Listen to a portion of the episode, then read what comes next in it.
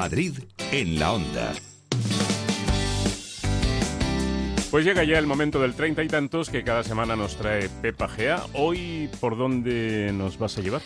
Pues mira, hoy seguimos cuidándonos por dentro y por fuera y en el treinta y tantos vamos a hablar de si funcionan o no las cremas con, con una iniciativa que consiste, atención, en probar gratis tratamientos cosméticos y valorarlos.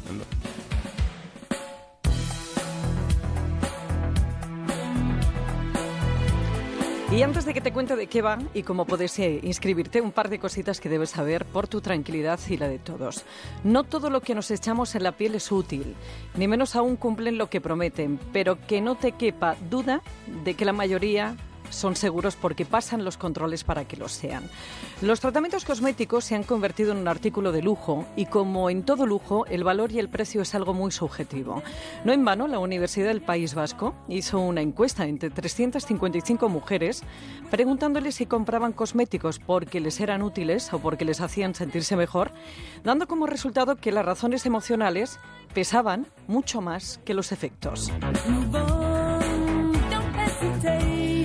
Al margen de esto, detrás de una diferencia de precio entre unas cremas y otras, están, como te he contado muchas veces, las patentes y el I+D que ha hecho que el producto sea como es. En nuestro país, la patente del descubrimiento de un principio activo se da por cinco años desde que se solicita y puede renovarse un máximo de 25. Dicen que se pagan unos 700 euros por una molécula y hasta 35.000 euros por una patente europea. Para que te hagas una idea, hay cremas que llevan más de una treintena de, patentes y otras que lo que hacen es esperar a que prescriban para utilizar ese trabajo de investigación que han hecho otros.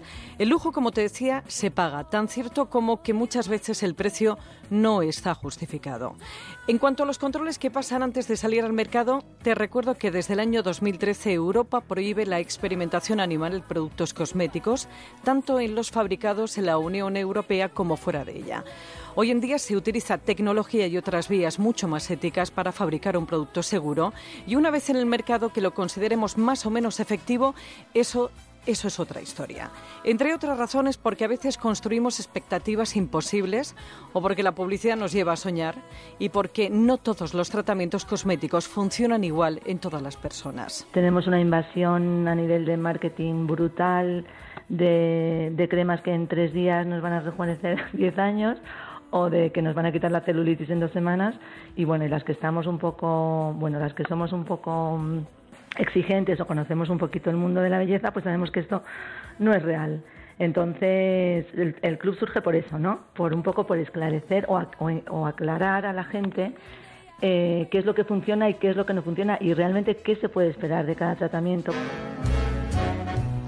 Y está aquí que a Liliana Juelos, experta en dermocosmética, se le ha ocurrido esa gran idea, esa idea de montar el Club de las Testadoras, donde gratis puedes probar y valorar productos para ayudar en la compra a otras personas. La testadora cuando entra en la página web va a rellenar un formulario y en ese formulario pues va a contestar unas preguntas sobre su tipo de piel, sus necesidades, bueno, algo como tipo peso también, altura y tal porque de nada nos serviría regalarle un tratamiento a una persona si no puede beneficiarse de él, ¿no? Porque su piel no es apta para ese producto. Y cada vez que nosotros lanzamos un nuevo test, comprobamos toda esa información y buscamos a las testadoras que sí tienen esas necesidades.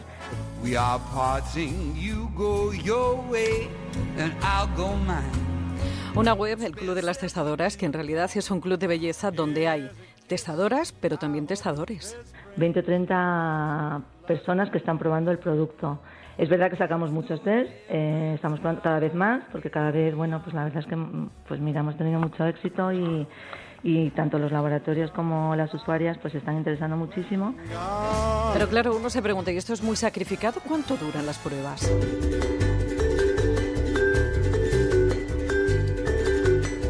Depende del test también, ¿eh? Porque hemos probado también nutricosméticos que necesitamos 3-4 meses para probar, para poder hablar de ellos. Entonces, normalmente si es un producto dermocosmético de uso tópico, la prueba es de un mes. Al principio, pues solamente, claro, la primera semana, la, a ver, el feedback que tenemos es solamente sobre textura, sobre, bueno, pues que esté yendo todo bien y tal. Y al final del mes, esa persona ya hace una valoración mucho más completa y nos cuenta pues eso, si lo recomienda, si no lo recomienda y por qué lo recomienda o no.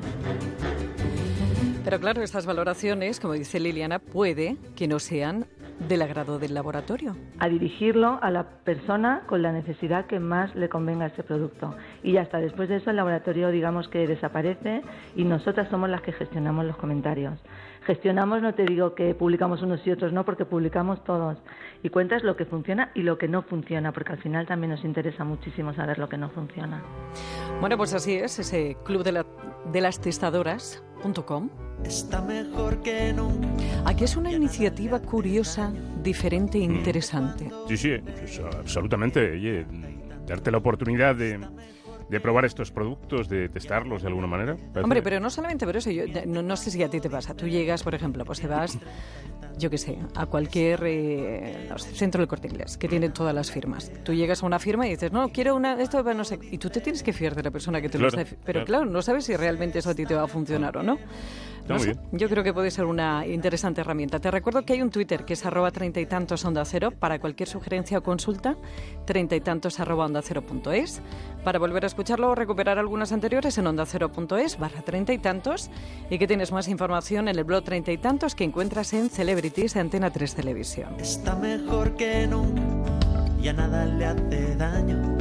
Y miente cuando. ¿Tú le pegas a la bicicleta, Pepis? Sí, yo todo. Sí.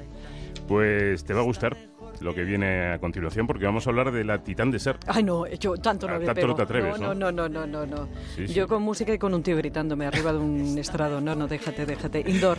Bueno, pues en un instante hablaremos con Luis Pasamontes, eh, ciclista profesional, eh, que participa en esta edición de la Titán Desert, una prueba que además tiene el fin de recaudar eh, fondos para la lucha contra el cáncer infantil. Está mejor que nunca. Ya nada le hace daño miente cuando dice que tiene treinta y tantos.